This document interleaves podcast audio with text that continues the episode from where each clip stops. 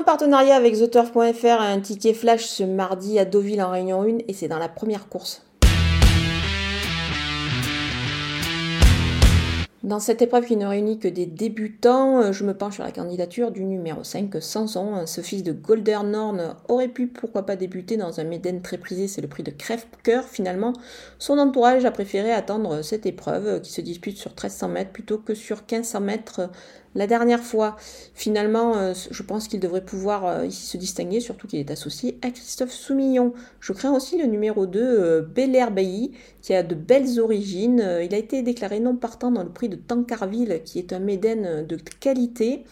Là, finalement, il se présente ici, je pense, au mieux de sa forme. Il sera suivi en priorité. Pour un couplet gagnant placé, on va garder ces deux éléments.